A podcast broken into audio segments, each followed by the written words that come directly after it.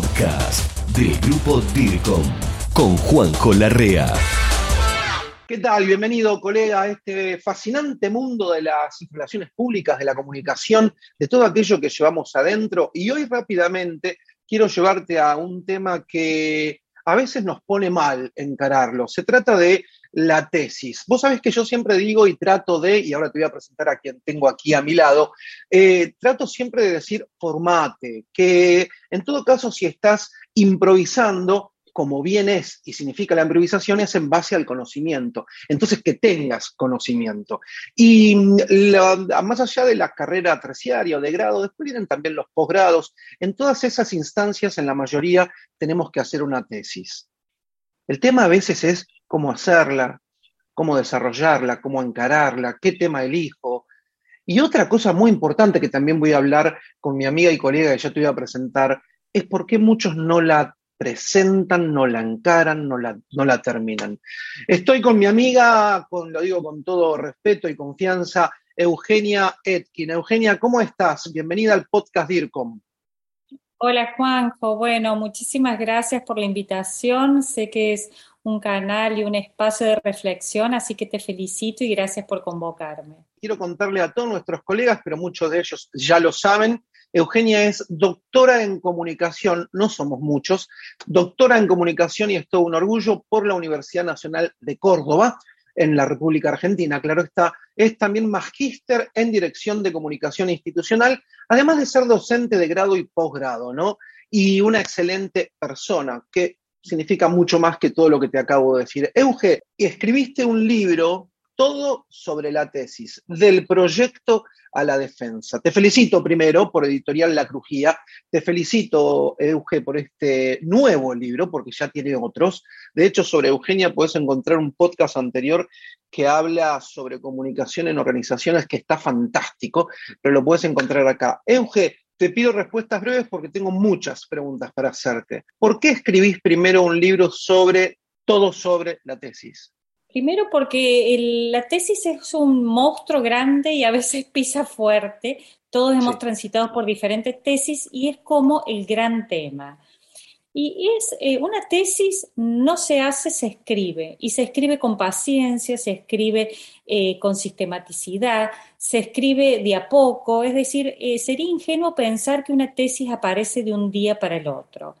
Entonces, al haber transitado, al haber padecido algunos, algunas tesis o algunas presentaciones, este libro lo que viene a compartir es como un acompañamiento a los tesistas. Es decir, eh, hay millones de manuales sobre metodología, un montón de manuales sobre procedimientos de tesis, pero esto es un acompañamiento, una guía práctica donde también ofrece ejercicios prácticos, los errores frecuentes que suelen suceder para encarar y poder finalizar una tesis, porque se aspira a eso, a cerrar un proceso y un proceso que no solamente es racional, sino ante todo emocional. Grupo DIRCOM, gestión del conocimiento latinoamericano en comunicación y por expertos latinos.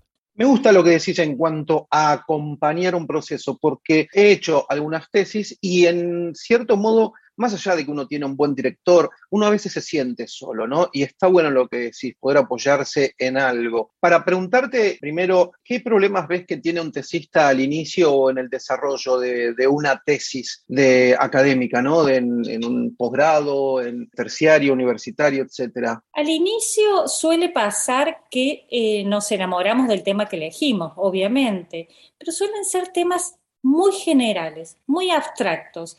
Es decir, falta eh, bajar el tema preciso, darle forma, delimitar sus contornos. Entonces elegimos, por ejemplo, la comunicación y sus alrededores o la comunicación en el siglo XXI. Y esos temas en general no se pueden investigar porque es hablar como en un ensayo de una generalidad. Y una tesis no es un ensayo. Una tesis es elegir un tema, profundizarlo, ver qué puedo aportar al campo de la comunicación, de cualquier otra disciplina, pero ser precisos. Y a veces convivimos con temas que son chiquitos, pero que le podemos dar densidad académica, profundidad. Es decir, tratemos al iniciar una tesis de ser muy precisos y, como se dice, recortar el objeto de estudio. Y no se finalizan las tesis porque es como que uno piensa que tiene todo en la cabeza. Si fuera así, la escribís de un día para el otro a la tesis. Y la tesis es un proceso, esa es la idea que hay que incorporar. Es un proceso que lleva tiempo, lleva tiempo de lectura, lleva tiempo de escritura, lleva tiempo de investigación. Por ahí planteamos una tesis donde necesitamos encuestas y necesitamos el tiempo de hacerlas, de evaluarlas, de procesarlas. Entonces, tener en cuenta estas dos cuestiones. Al principio recortar el tema y al final y en el proceso tenernos paciencia que eso es algo que a veces no solemos tener. Sí, es difícil eh, limitar ¿no? el campo de estudio, es, muy difícil y por eso es muy aconsejable tener un buen director o directora que te vaya guiando. Me ha pasado mucho escuchar de personas, y lo decía al principio Eugenia, que comienzan la tesis, casi la terminan, algunos la terminan, pero no la presentan no, o no la defienden. Hay algo, pero cifras alarmantes, que solamente el 20% como mucho presenta sus tesis en posgrado. Vos imaginate que es terrible porque cursaste dos años una maestría, un posgrado, o cursaste cuatro años un doctorado. Para no finalizar, es algo que no nos merecemos quienes hemos transitado en estos estudios. Entonces, la idea es, bueno, esto me va a llevar un proceso. No hay que ser utópico de pensar que una tesis se hace en un año, capaz que sean en dos años, que sean en cinco, lo que fuere, pero sí saber, primero, que es posible y segundo, que eh, invertimos mucho tiempo y esfuerzo en cursar para no finalizar. Esto en grado también se suele dar, por eso en las carreras de grado ahora existen como alternativas a las tesis, trabajos finales, eh, trabajos de intervención que vienen como a sustituir lo que era una tesis. Pero lo mismo, esos trabajos necesitan un objetivo, necesitan de metodología, necesitan de hipótesis, necesitan de un marco teórico, que es todo lo que contiene una tesis. Pero en este sentido, Euge, ¿cuál a tu entender serían los principales impedimentos? El no tener ganas, flojera, como dicen en Latinoamérica, fiaca, como decimos acá. ¿Por qué no, la, no la finalizan? Hay como varios factores, pero entre los que más destaco es, uno en un proceso, por ejemplo, de maestría, uno finaliza la maestría y tiene que empezar su tesis. Y hay un proceso de soledad es decir, no estás acompañado con los docentes que te guían, estás con tu director que te leerá las presentaciones que vos hagas. Entonces es como entrar en una soledad, en un silencio que te enfrentas vos con la tesis. Después uno empieza la vida misma, em, estás trabajando, estás haciendo otras actividades, entonces la tesis queda secundada. Y la familia, ¿no? La familia requiere de un esfuerzo. Tu pareja, sí, sí eh, yo, y a vos, Juanjo, te habrá pasado que cuando terminamos nuestras tesis, eh, tuvimos, nos dimos vuelta y dijimos, wow, eh, tuve que dejar de lado un montón de otras cosas para finalizar este proceso.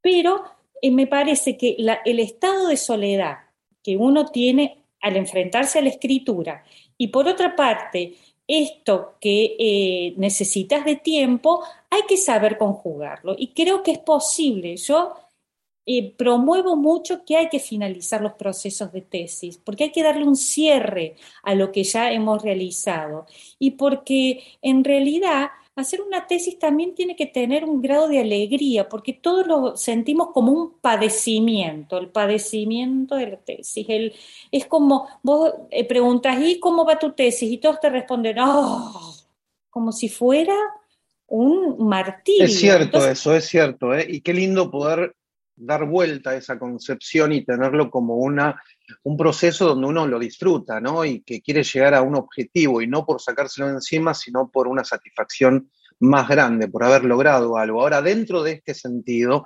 ¿qué motivación o qué recomendaciones les podemos dar a aquellos que ya están haciendo la tesis para que no la abandonen? Primero, elegir un tema posible, un tema simple pero profundo. Después, plantearse semanalmente objetivos. Por ejemplo, esta semana voy a iniciar estas lecturas o esta semana voy a escribir 15 líneas. No voy a escribir metas cortas, ¿no? Metas cortas, Juanjo, porque si no es como un aspiracional que no se cumple.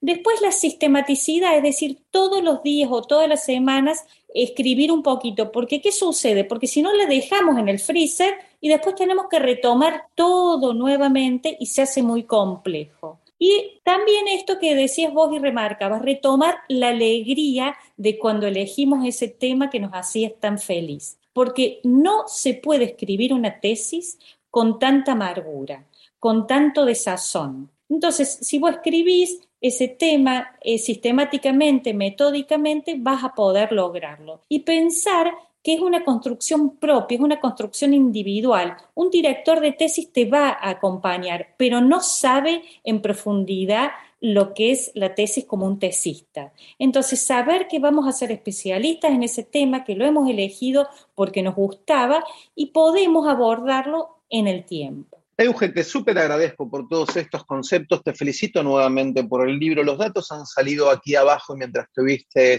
hablando y enseñándonos para que los colegas, que también lo voy a poner en el campo de la descripción, para que los colegas puedan acceder al libro que está, me imagino, ahí en la editorial La Crujía, lo pueden adquirir, pero ¿querés dar alguna sugerencia o algo para aquellos que quieran adquirir el libro o si está en versión solo física como lo mostraste recién? si también está en versión digital. Está en, ambos. Está en versión eh, papel en la crujía y en, en bueno, en varias librerías eh, de Argentina. Tiene bastante distribución. También está en versión digital que la pueden bajar en bajalibros.com. Ahí también está disponible para quienes no vivan en Argentina. Eh, así que de las dos maneras es posible. Eh, y desde ya, ¿eh? Juanjo, te agradezco un montón este espacio que convocas a, los colegas del área. Eh, te felicito porque tenés muchos seguidores, estás actualizando siempre en el campo de la comunicación estos, estas cuestiones que siempre nos convocan, así que desde ya millones de gracias por este espacio. No, gracias a vos, gracias a vos, te queremos, sos una persona muy agradable, muy amena y siempre abierta a compartir tu conocimiento. Estamos eh, pronto convocándote nuevamente para otro tema. Acuérdense que este tema de Eugenia y hay otro podcast también que lo encontrás en cualquiera de las principales plataformas, Spotify, Apple y todas ellas o en este canal de YouTube. Un fuerte abrazo, Dirco. Eugenia, gracias por todo. Muchísimas gracias, Juanjo. Y para finalizar, Nobleza Obliga, Alejandro Ruiz Balsa, Gabriela Pagani, Paula Etkin, quienes escribimos a cuatro plumas este libro y los conoces y sos colega de ellos. Muchas gracias, Juanjo. Esto fue el podcast del grupo DIRCOM. Hasta la próxima.